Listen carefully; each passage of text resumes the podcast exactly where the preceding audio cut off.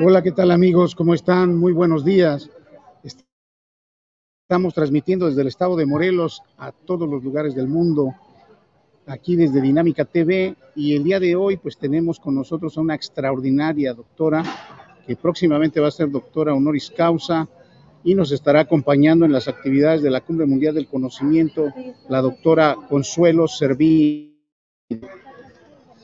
Doctora, ¿cómo está? Muy buenos días. Buen día, buen día a todos. Doctor Omar, muchas gracias por la invitación. Buen día a todo el auditorio que nos está escuchando. Es un placer para mí estar aquí.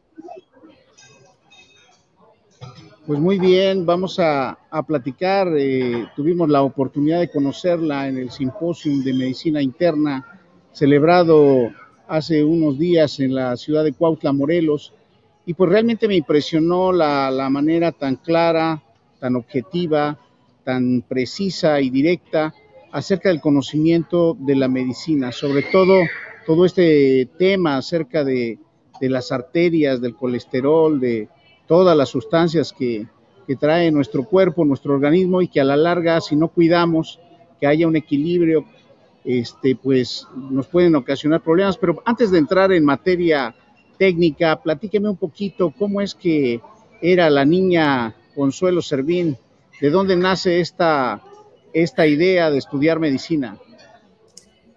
Cuando empecé a visualizar la diferencia entre oficios y profesiones en la etapa primaria, me di cuenta que me gustaba la parte médica. Las batas blancas me llamaban la atención fui avanzando en mi adolescencia y empecé a entrenar taekwondo. Soy cinta negra en taekwondo, me gusta mucho el deporte. Y dentro de la diferenciación para graduarse eh, eh, como primer dan, parte de, las opciones era ser coach o ser entrenador competitivo o bien eh, direccionarse hacia la parte de la medicina oriental en la acupuntura ahí me di cuenta y escuchando a eh, diferentes profesores y visiones que no son las de nuestra cultura mexicana, yo como mexicana, eh, me llamó mucho la atención ver perspectivas diferentes de la medicina. Y entonces mi enfoque médico se empezó a aperturar desde los 13, 14 años. Eh, nunca perdí el enfoque hacia la parte médica, hacia conocer el interior del cuerpo, a saber qué pasaba en nuestros órganos, cómo funcionábamos, cómo era que estábamos vivos. Esa curiosidad de niña y de adolescente creo que la sigo conservando todavía actualmente en mi parte profesional.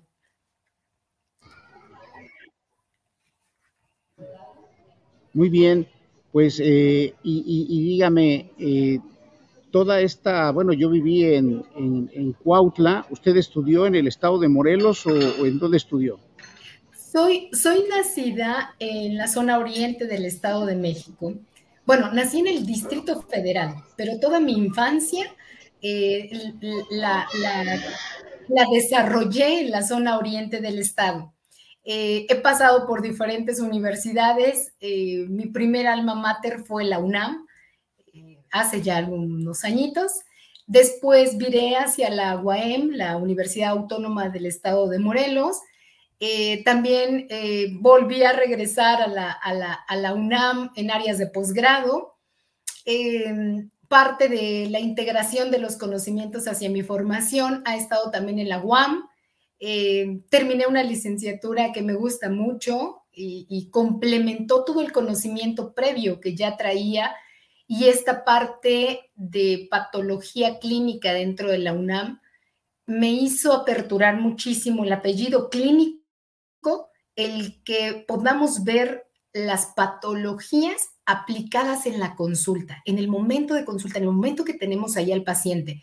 Comúnmente el patólogo lo que hace son cortes histológicos o bien tinciones o eh, esta parte del estudio celular pero el apellido de patología clínica me hace poder integrar y abordar al paciente justo, insisto, en el momento de la atención. Eh, dentro de todo este bagaje y este preámbulo, eh, Massage ha sido parte de este complemento de información para poder acercarnos a la salud de los pacientes.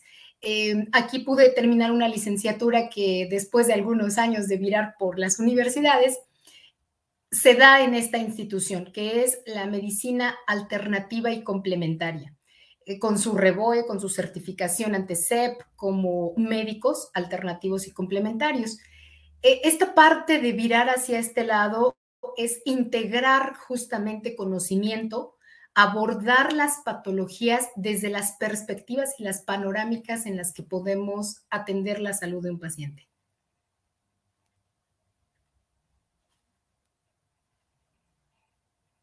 Sí, pues la realidad es que era una de las preguntas que le iba a hacer. Tuve la oportunidad de estar conviviendo directamente con el doctor Raimundo Villarreal. Y pues bueno, él, tenía toda una escuela de, de, apoyo a las personas que tienen cáncer, pero así como conviví con él, he convivido con otras personas que están más profundizados, que están más metidos con la parte de la medicina alternativa. Y pues bueno, finalmente las plantas son el, origen de, los remedios, las sustancias activas que permiten que, haya equilibrio en el organismo y que de alguna u otra manera la gente entre en este equilibrio, porque finalmente por ahí escuché que los chinos manejan que la, pues las enfermedades en realidad son desequilibrios, ¿no? Desequilibrios en diferentes zonas del cuerpo y pues bueno, Platíquenos un poquito, eh, es parte de, la medicina alternativa. Sí, definitivamente. parte de la, base. directa de los órganos. Este, y, Sí, sí. Como, que se retrasa un poco el audio, pero vamos. Esta parte de abordar, realmente, así sea medicina alternativa, no podemos perder las bases médicas de la anatomía y la fisiología. Eh, dentro de lo que mencionábamos en este simposium que pude trabajar eh, hablando sobre medicina interna, eh, parte de mi formación profesional también es la docencia. afortunadamente, el desarrollarme dentro de las aulas de la UNAM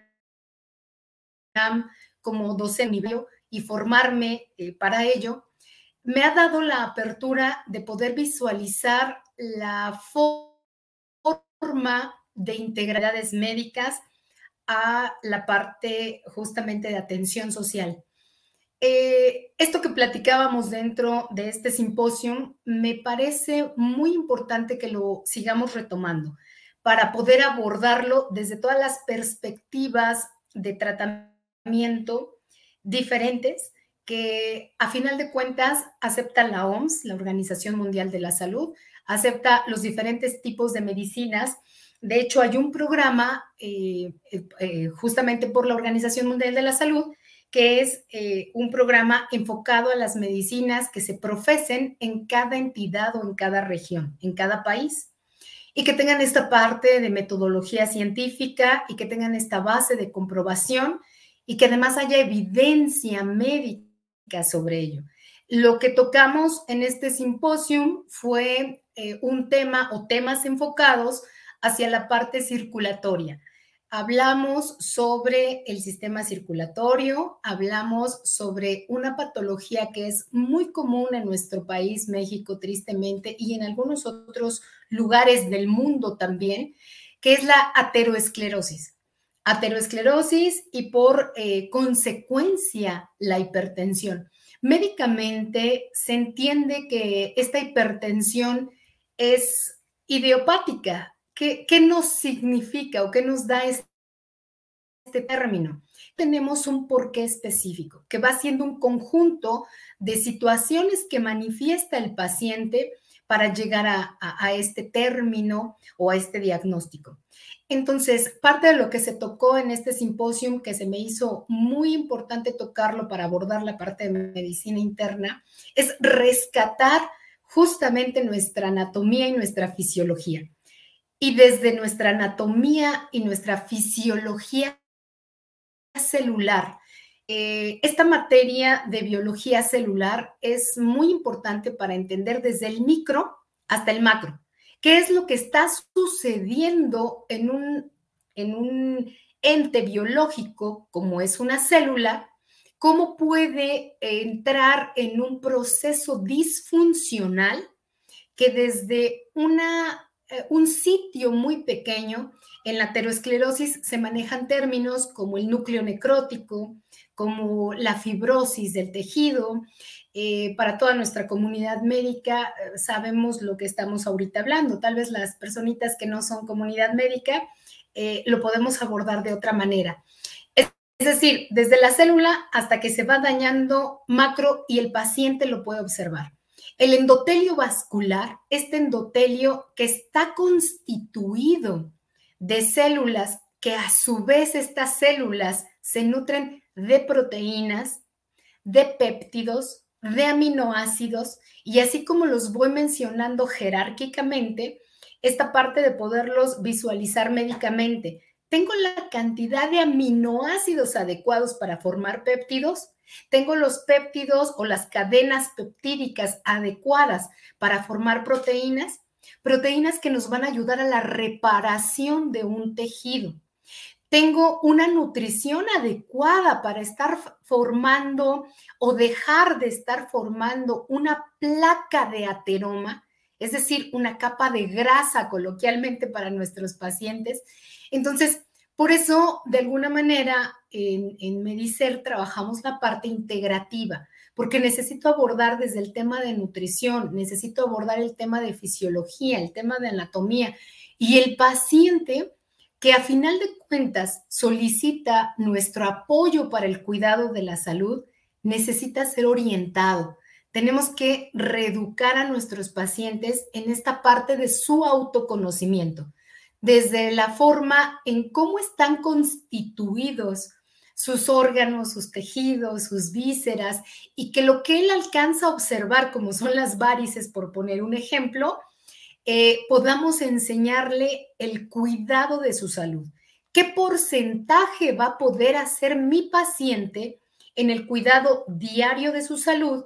¿Y qué porcentaje voy a hacer yo médica y personal de la salud que me apoya, como es el área de enfermería, para poder hacer terapias eh, justamente dentro de una unidad médica.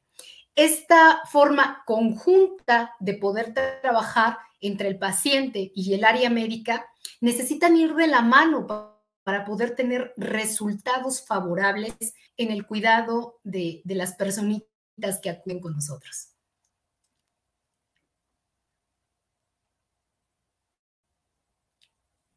Sí, en, este sentido yo le, quiero felicitar porque, bueno, dentro del simposio yo hice una pregunta pues muy regular que haría cualquier familiar de cualquier paciente. Creo que la parte de la ética profesional es vital y que, bueno, aunado a, a este comentario, pues ahí hacemos un comercial de que próximamente ya tendremos la certificación en ética profesional a nivel internacional con la certificadora AECAL de España.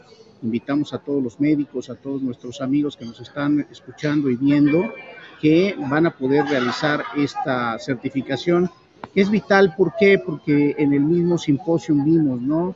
La reacción, la reacción inmediata, la reacción impulsiva de, cuando el médico se siente, se siente aludido principalmente, cuando se le marca una responsabilidad o cuando se le, se le se le presenta un escenario en donde la información debe de ser clara, precisa, objetiva, porque no estamos hablando de cualquier cosa, estamos hablando de la vida de los pacientes, de la vida de nuestros familiares y que definitivamente, pues yo creo que en el código de ética médico, pues debe de ser la preservación de la vida y sobre todo el manejo de los procesos en los que participa, pues ahora, ahora sí que toda la familia, porque cuando hay un paciente nos afecta a todos los que integramos esa familia. Entonces yo hacía un comentario muy sencillo de decir, el médico internista nos han informado que es el médico que tiene más capacidad para determinar eh, la realidad que está sucediendo y cuál es el, proceso o qué tiene que seguir, en qué tiene que participar la familia, el propio paciente, si tiene que cambiar su alimentación lo, lo que tenga que, que, ser, ¿no? Entonces, de alguna u otra manera, este, no hay una información clara en el sistema médico y pues de ahí vienen un poquito las discordancias entre los médicos. Me gustó mucho su respuesta, eh, sobre todo en términos de que tenemos que abordar ambos, ambos papeles, ¿no? El, papel del paciente como tal, el papel también del familiar y, y pues obviamente el papel del ejecutor, que en este caso es el médico. Y me gustó también mucho su ponencia porque usted fue muy clara, muy objetiva en que todos los procesos eh, son invasivos y que son progresivos, o sea, va, va avanzando poco a poco la acumulación de la grasa como tal en las arterias. Y pues bueno, ahí ya nos explicó técnicamente cómo eran estos procesos, pero me gustaría un poquito que para la gente nos, nos lo hiciera así en palabras un poquito más coloquiales, por favor. Por supuesto, eh, prácticamente lo que ingerimos, lo que ingerimos en nuestra alimentación diaria, hay que diferenciar entre alimento y nutriente. No es lo mismo el alimento que el nutriente. Eh, el alimento puede no nutrirme y puede adherirse a estas capas internas de las arterias de las venas y dejar sin nutrición a las células que conforman esta estructura. Las arterias y las venas están conformadas por un paquete de células eh, puestas, digamos, en capas coloquialmente, de músculo y este músculo necesita ser nutrido por algunas sustancias como proteoglucanos. ¿Qué, qué es esto? Eh, son sustancias que derivan de una buena nutrición, de lo que ahorita mencionábamos médicamente, aminoácidos, proteoglucanos, etc. E, en esta forma es direccionar al paciente de qué comer, cómo comer, qué fitofármacos, ahorita menciono esta parte, o qué eh, medicamentos inclusive como venotónicos que se encuentran en la parte eh, de, farmacia alópata, podemos conjuntar e integrarlo. Entonces, esta parte de sustancias que se pegan y se adhieren a nuestras arterias y a nuestras venas impiden que el músculo de la arteria y de la vena se nutra y se empieza a ser débil y laxo. ¿Qué significa esto de laxo? Aguadito. Por eso vemos pacientes que llegan con procesos varicosos, por poner un ejemplo, porque eso es lo que se está viendo al exterior. Pero al interior de nuestro cuerpo está pasando exactamente lo mismo. Arterias que nutren riñones, arterias que nutren pulmones, arterias que nutren e irrigan de oxígeno y otras sustancias a nuestros sistemas se ven degradados en su función. Hay algo que se llama oclusión. ¿Qué es la oclusión? Es como si yo tuviera un tubo, un calibre arterovenoso, y este tubito, que de alguna manera debiera estar limpio, se empieza a ensuciar por dentro. Y un calibre que debiera ser de este grueso lleno de grasa en sus paredes internas, se empieza a hacer de un calibre más pequeñito. Entonces, la sangre ahora tiene que circular por un calibre pequeño. ¿Y esto qué hace? Que mi sistema circular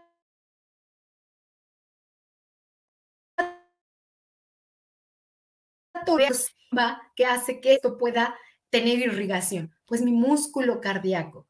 Y entonces este músculo en medicina llamado miocardio, mios es músculo, mi músculo cardíaco empieza a tener que hacer más fuerza para pasar la sangre por un tubito más pequeñito que el que normalmente debiera de tener, como hipertensión, como oclusión parcial de las arterias y de las venas, empieza a hacerse esta grasa fibrosa, dura, rígida como las piedras de la vesícula. ¿Qué es lo que sucede con las piedras de la vesícula? La mayoría, un porcentaje muy alto, son cálculos biliares de colesterol. Y así como se hacen duras esas estructuras de colesterol, también se hacen dentro de las arterias. Entonces, esta dureza hace que el trabajo de la arteria normalmente, que debe de estar dilatando y contrayendo para mover el flujo de sangre, al poderse mover,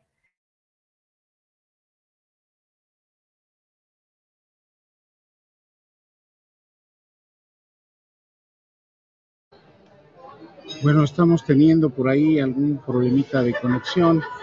Es muy interesante lo que nos está contando la doctora Consuelo Servín acerca pues, del funcionamiento literal de las arterias. Eh, en nuestra vida cotidiana vemos eh, la vida de una forma ordinaria, sencilla. Eh, conforme va pasando el tiempo, pues empezamos a subir de peso, nos empieza a, pasar esta parte de que lo que decimos, que el cuerpo nos cobra factura, si no dormimos bien, si no comemos bien, si no comemos sobre todo adecuadamente, que ahí es donde entra el conocimiento, el conocimiento multidisciplinario, en donde se ve eh, definitivamente la interdisciplinariedad entre las, las áreas del conocimiento, en este caso la nutrición, en este caso la medicina, en este caso, pues todo este conocimiento de medicina alternativa y sobre todo, pues la actividad física, la actividad física que definitivamente nos ayudará, nos apoyará en el eh, correcto funcionamiento de nuestro organismo. le damos unos minutitos a la doctora a ver si se puede reconectar porque está muy interesante el tema, está muy interesante su exposición, sobre todo pues lo que hablamos al principio, la parte de la ética profesional que debe tener el médico para eh, prevenir, para informar acerca de todos los procesos de funcionamiento y que en muchas ocasiones pues lo tomamos muy a la ligera. Definitivamente eh, hay, hay una cultura incluso de la automedicación que no, pues no debe ser.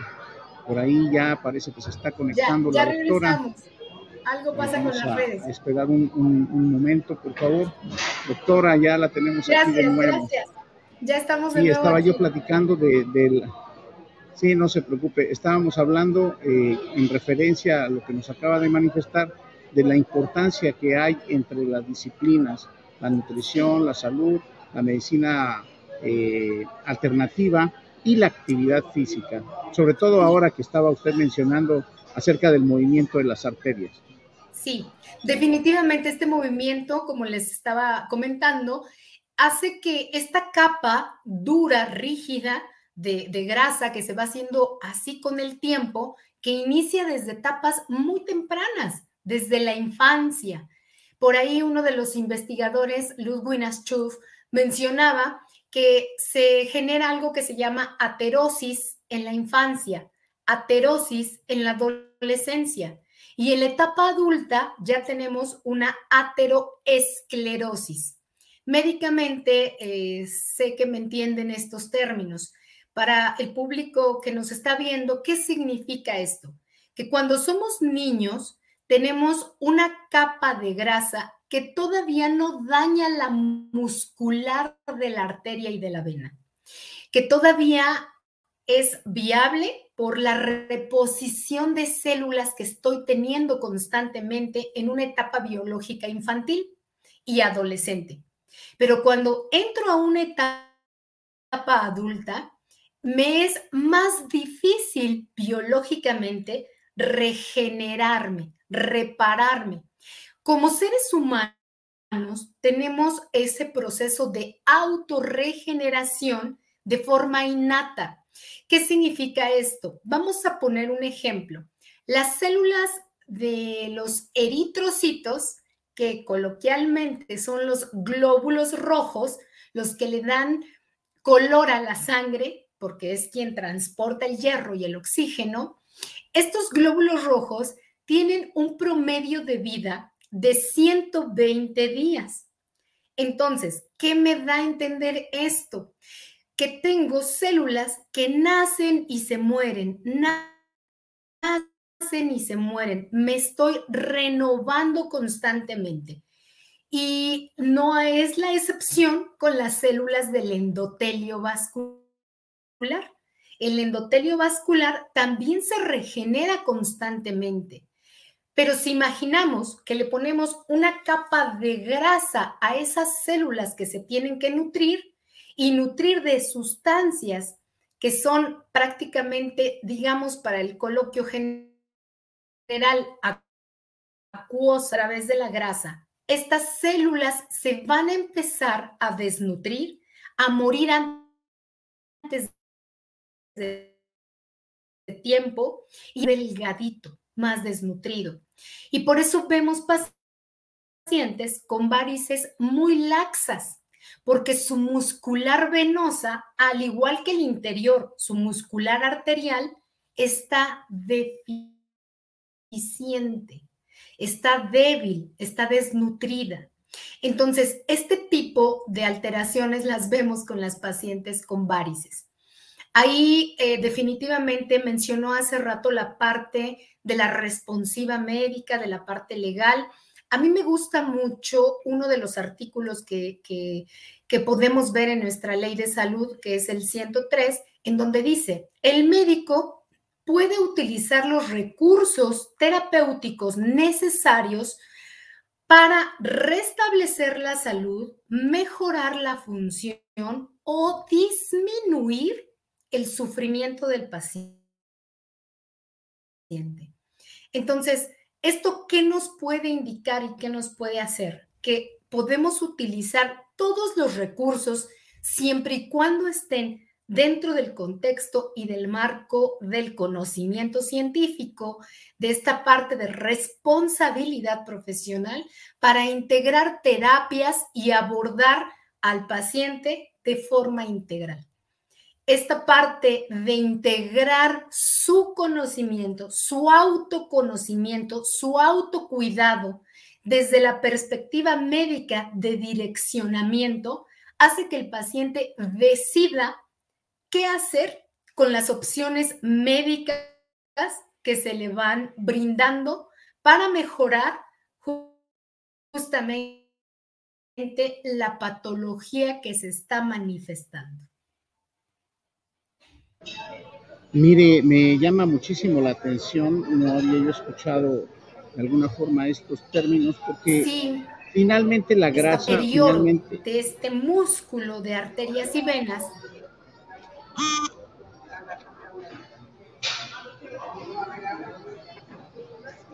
parece que parece que ahí tenemos una una le, le comentaba esto, ¿no? Que finalmente... adelante, doctor, adelante. Sí, yo creo que finalmente creo que es importante que la gente sepa, porque todos, todos de alguna u otra manera, por nuestra gastronomía, por nuestra forma cultural de nutrirnos o de comer, eh, yo creo que tiene que haber un punto intermedio, ¿no? En el cual también eh, se ha hablado muchísimo de que el consumo de los azúcares genera la parte de la grasa eh, y por otra parte nos han hablado también de que hay grasas buenas.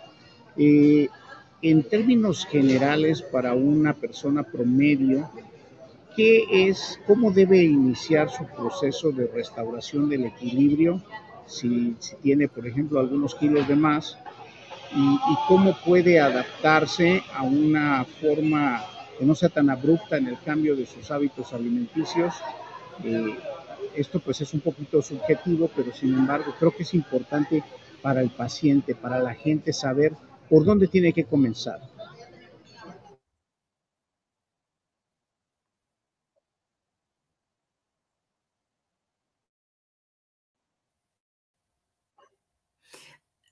Mm, le escuché, le escuché un poquitito cortado, pero eh, la parte de abordar al paciente. Si vamos ya a esta parte de abordaje, ¿cómo lo puedo abordar? Desde una, una orientación nutricional, enseñarle, por ejemplo, dentro de este simposio y para la comunidad médica, hablamos sobre los aceites hidrogenados.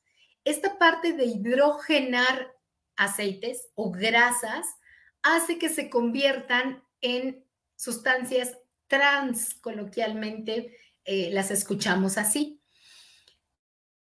¿Qué pasa si yo caliento un aceite? Químicamente, molecularmente, se transforma. Molecularmente, para la comunidad médica, recordemos que los ácidos grasos están a base o hechos o constituidos a base de cadenas, cadenas, eh, en este caso, con enlaces dobles, enlaces simples.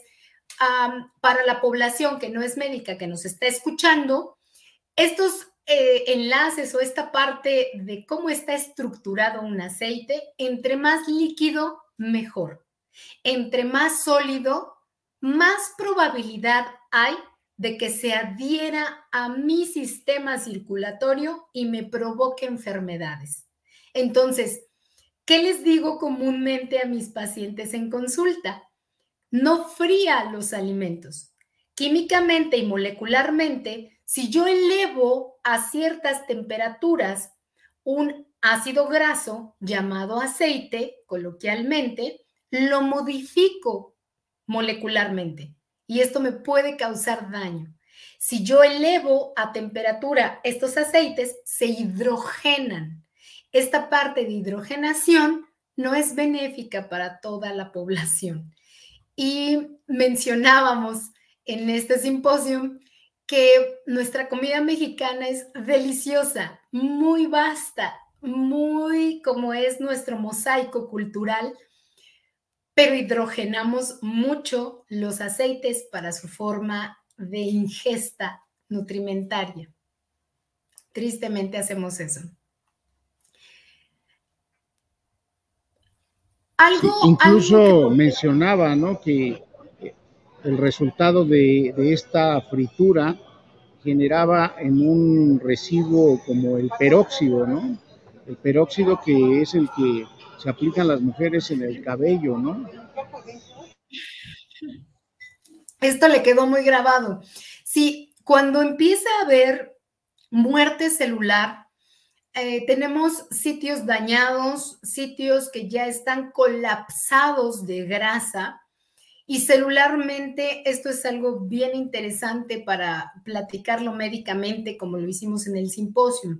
Coloquialmente, las células que se mueren eh, porque no están bien nutridas y porque están saturadas de grasa, por ponerlo así, eh, ¿qué van a hacer al momento de morirse? Despedir gases, despedir sustancias que a final de cuentas es el, producto de un ciclo metabólico que no es saludable.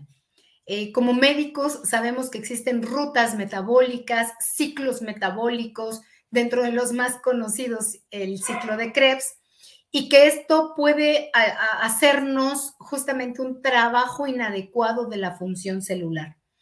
Estas células, hay diferentes tipos de muerte celular, ¿no? Nada más existe la potente, así se le dice a cuando una célula se muere programadamente, es decir, saludablemente.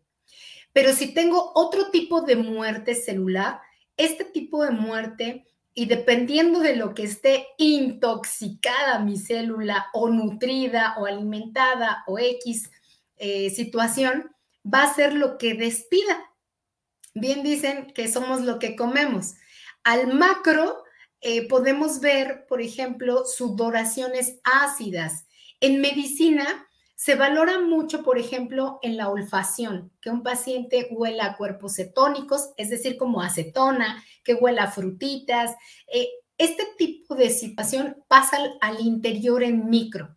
Y en efecto, en un núcleo necrótico, por lesiones de ateroesclerosis, puede haber, o hay más bien dicho, la formación de peróxido de hidrógeno. Y eso es sorprendente.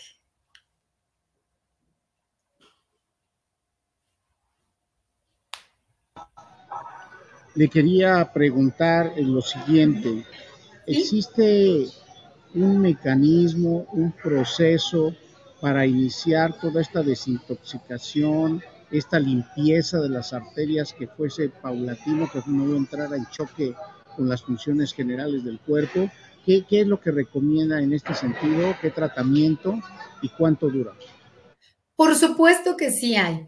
Dentro de la patología hay la parte de regeneración. Muchos artículos de investigación, muchas líneas científicas justamente apuntan hacia cómo poder reestructurar una función saludable desde estas células del micro al macro, como decíamos. ¿Qué es lo primero que tenemos que hacer? Diferenciar los colesteroles buenos de los colesteroles malos. ¿Qué hacen los colesteroles buenos? Las llamadas High Density Lipoprotein, las HDL. Esto el médico, su médico, lo puede orientar con una analítica sanguínea. Yo tengo una analítica sanguínea en la que me puede orientar mi médico para decirme cuánto colesterol bueno y cuánto colesterol malo tengo. Comúnmente el colesterol bueno anda muy por debajo del colesterol. ¿Qué tenemos que hacer para poder ir limpiando el colesterol malo? Subir la ingesta de colesterol bueno.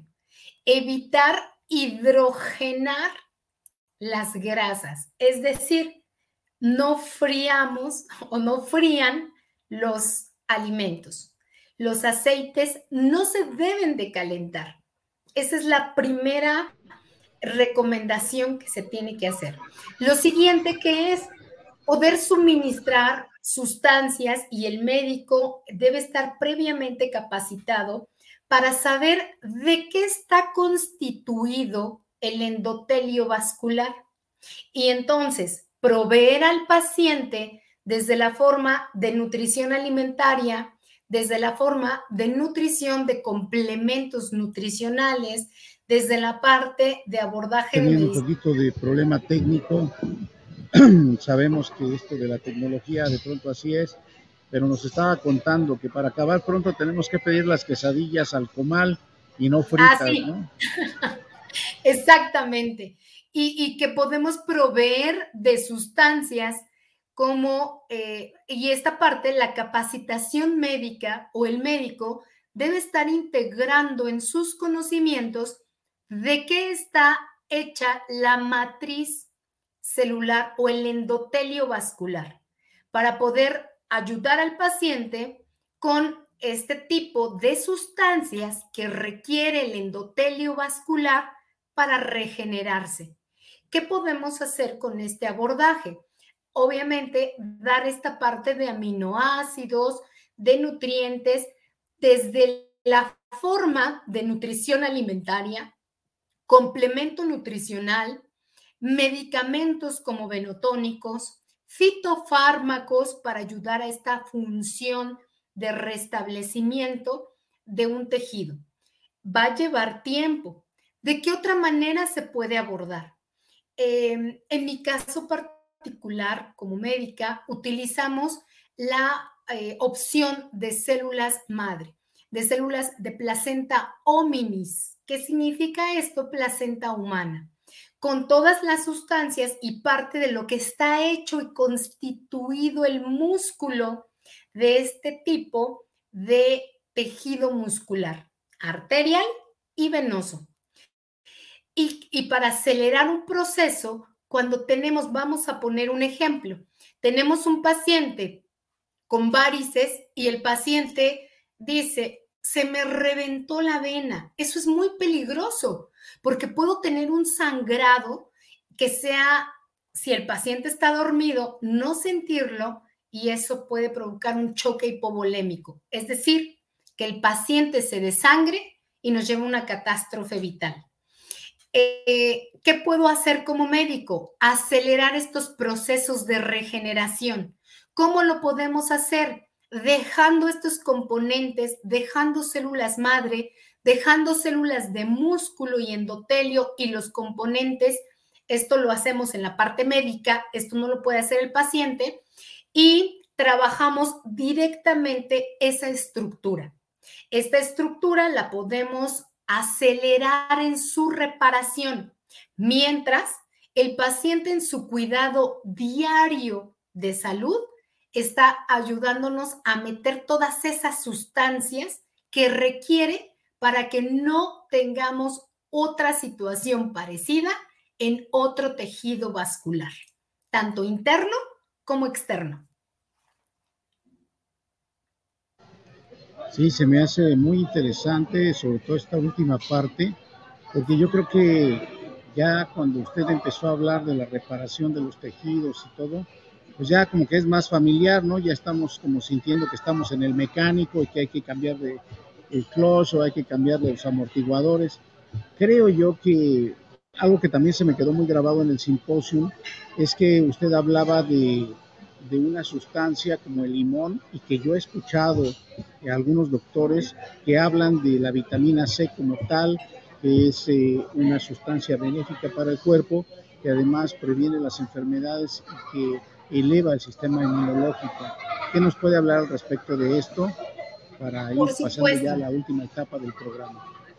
Ok, por supuesto. La parte de este tipo de ácidos, porque es el ácido cítrico, de hecho, médicamente, eh, para todos nuestros colegas, recordamos que existe esta parte del ciclo del ácido cítrico. Tenemos un ciclo metabólico que nos puede ayudar a trabajar con él. Este ciclo está inmiscuido justamente eh, en todos los ácidos. Pongamos el ejemplo de la bilis. Esta bilis nos sirve para emulsificar grasas. Esto es parte de, de, la fisiología normal que tenemos en el cuerpo y es rescatar este tipo de ayuda desde la parte médica. Eh, ¿Qué es la emulsificación para el público que nos escucha? Digamos que es degradar la grasa, poderla eh, sintetizar y hacer que mi cuerpo no se quede con esas placas pegadas en arterias y venas. ¿Cómo podemos hacerlo coloquialmente? Mm, me gusta mucho ponerles el ejemplo a mis pacientes de sírvase un caldito de pollo y a veces tienen esos ojitos de grasa póngale limón. ¿Qué pasa con estos ojitos de grasa del caldito? Se empiezan a aperturar, se empiezan a emulsificar y vemos que ya no se ven al ojo humano, al macro, ya no se ven con la característica que si no le pusiéramos limón. Entonces, la vitamina C puede utilizarse médicamente bajo criterio médico, bajo eh, hacer diagnóstico diferencial de lo que esté sucediendo en el proceso eh, y utilizar la posología también que el criterio médico vaya desarrollando de acuerdo a la clínica, a los síntomas, a los signos que va presentando el paciente y con el apoyo también imagenológico. Para este apoyo necesitamos diferentes tipos de imagen, como son ultrasonidos Doppler, como son angiografías, dependiendo el caso, va a ser el criterio médico que vaya desarrollando para cómo ir teniendo las herramientas para cuidar la evolución de mi paciente y que sea, sea favorable esta evolución. ¿Qué podemos hacer nosotros como pacientes, incrementar la ingesta de vitamina C en nuestros planes nutricionales? Pues mire, le, tengo un reto muy interesante. Usted no se lo espera, pero yo la voy a visitar en su consultorio y vamos a, hacer que el conocimiento, vamos a hacer que el conocimiento sea aplicado. Eh, yo, yo me comprometo a que podamos iniciar este tipo de estudios. Creo que es también una parte importante que la gente conozca que no es solamente compartir el conocimiento por compartirlo, sino aplicarlo. Ahorita nos encontramos aquí en las instalaciones del Club Dorados Huastepec llevando a cabo el Nacional de Pentatlón Moderno. y definitivamente nos venimos a involucrar porque también pues, vemos la importancia de la reactivación física, digo, todas las reactivaciones en este momento son importantes, ¿no? Sobre todo la económica, pero este, pero vamos a, a echar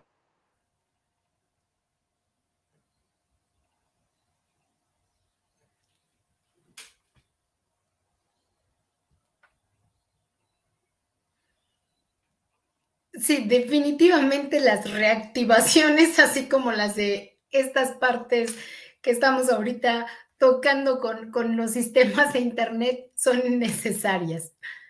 Eh, es importante que conozcamos, que tengamos el apoyo y la orientación médica del profesional de la salud para poder ir integrando hábitos de cuidado personal hábitos que hagan que mi sistema pueda tener una mejora, una calidad de vida, que pueda, decía, recuerdo mucho un profesor que tuve, eh, que la enfermedad no sigue evolucionando. Cuando tenemos o nos encontramos con enfermedades crónico-degenerativas, la perspectiva que queremos es la regeneración, la parte de ralentizar, esto se lo escuché a la doctora Nori Basano, me encanta ese término, porque no podemos decir rejuvenecer. Rejuvenecer es ir en contra del tiempo y eso cuesta la imposibilidad, no, no es posible, pero sí podemos ralentizar el proceso de envejecimiento. Y si ralentizo este proceso, quiere decir que puedo constituir que una célula viva más tiempo del que pudiera haberse esperado si esta célula enferma. Si esta célula está enferma, va a vivir menos tiempo del que nació para estar programada. Pongamos otra vez el ejemplo de los eritrocitos. Si un eritrocito tiene que morir en 120 días y por alguna causa se enferma, porque no se nutrió, porque se invadió de algún virus, porque X situación, que eso el médico lo tiene que ir, eh, lo tiene que ir integrando para hacer un diagnóstico. Si esta célula se muere antes de tiempo, entonces mi sistema biológico o mi etapa biológica va a estar siendo también acortada. Y si yo ayudo desde mi perspectiva como paciente, desde la orientación médica, desde integrar todos los conceptos que puedan ayudarme a ralentizar el envejecimiento, el estado de salud general del cuerpo va a tener definitivamente una mejora. Bueno, esto ha sido un gran aprendizaje el día de hoy, doctora Consuelo Servín. Muchísimas gracias por acompañarnos en este su canal TV Mundo Digital.